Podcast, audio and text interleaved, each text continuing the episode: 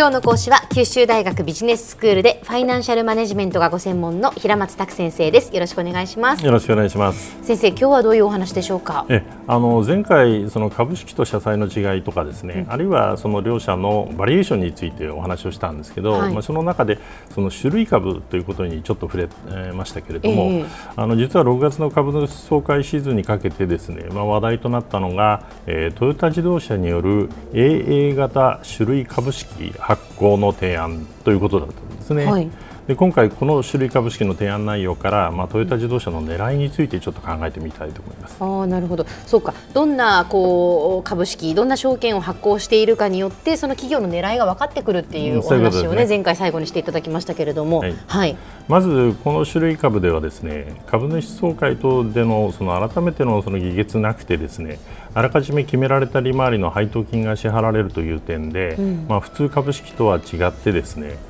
ま、優先株あるいはその社債の中でも支払いが普通社債など一般債券よりえー、まあ、劣後する後回しになるですね、まあ、劣後債に近い性格を、まあ、持って持ったものなんですね、えー、でまたその利率がですね初年度の0.5%から5年目の2.5%までですね。0.5%刻みで、まあ、上昇してですね、まあ、平均では約1.5%になると、うん、でえーまあ、トヨタのようなその信用力のある企業が発行する5年ものの、まあ、普通社債よりも、まあ、利回りも高いということになってですね、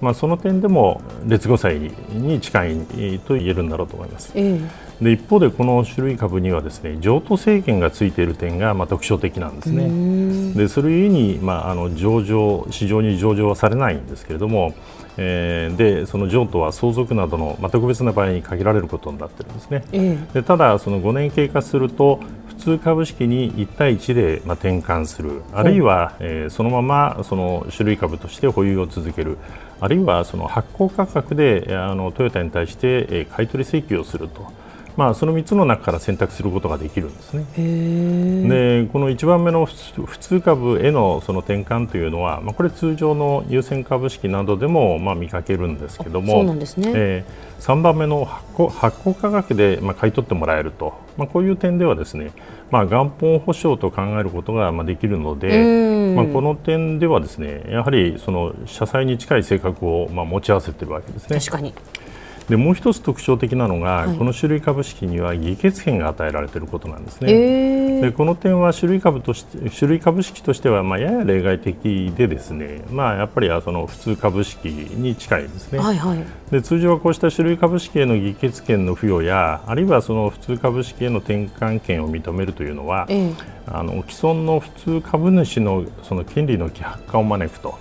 まあ、要はあの普通の株式普通の株を持っている人の、まあ、権利が薄まってしまうと、まあ、いうことであの普通株主からの抵抗感があるんですけれども、はいはい、まあ、トヨタはこの A 型の種類株式の発行後に、まあ、同数の普通株式の,、まあ、あの自己取得を行うということをあの発表してまして。でこの懸念に応えようとしているんですね。つまり、要はこの種類株を発行した分ですね、普通株式を市場で買い取るんでトヨタ自身が。そうですね、はい、そうすると残った株主にとってみると、あの薄まるんですけどその分トヨタが一部こう買い上げるんで全体の株の数が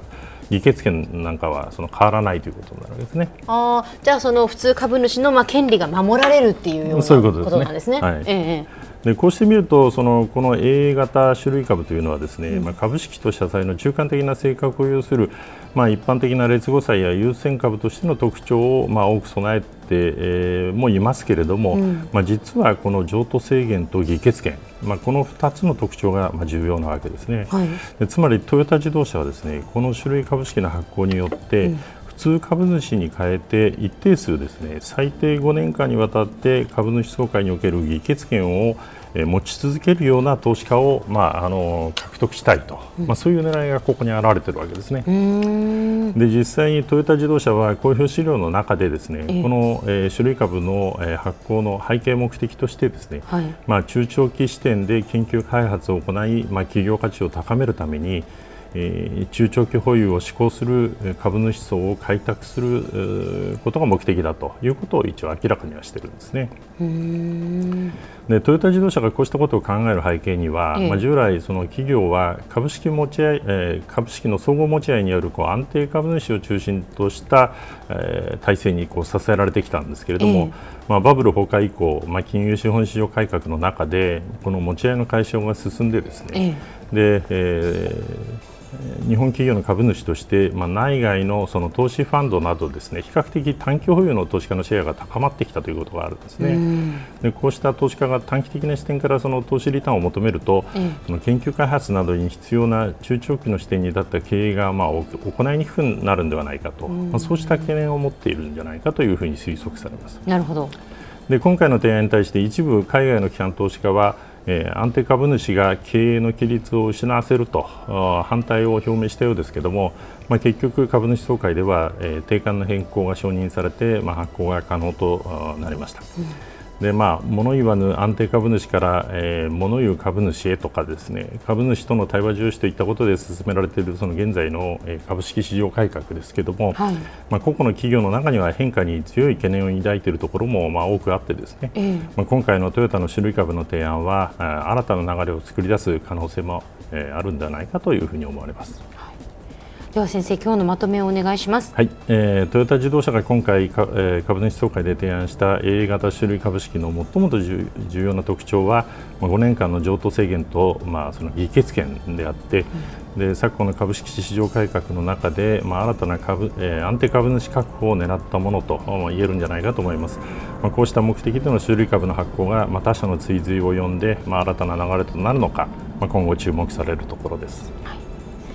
今日の講師は九州大学ビジネススクールでファイナンシャルマネジメントがご専門の平松卓先生でした。どうもありがとうございました。どうもありがとうございました。さてビビックモーニングビジネススクールはブログからポッドキャストでもお聞きいただけます。また毎回の内容をまとめたものも掲載していますのでぜひ読んでお楽しみください。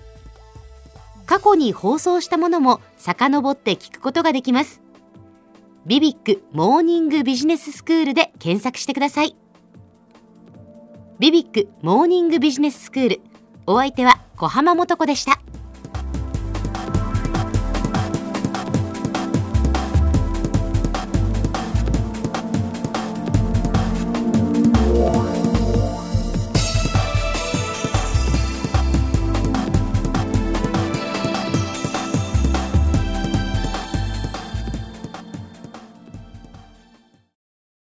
ゾクゾクグイグイメラメラつながる。ゾワゾワ。ハラハラ。メキメキ。つながる。ズキズキ。モワモワほかほかつながる。キリキリ。ザワザワ。キュンキュン。ガンガン。ワクワク。ウズウズドキドキ。ルンルン。バクバク。九州人のいろんな気持ちつなげます。九州から輝こう。キラキラつながる。 QTnet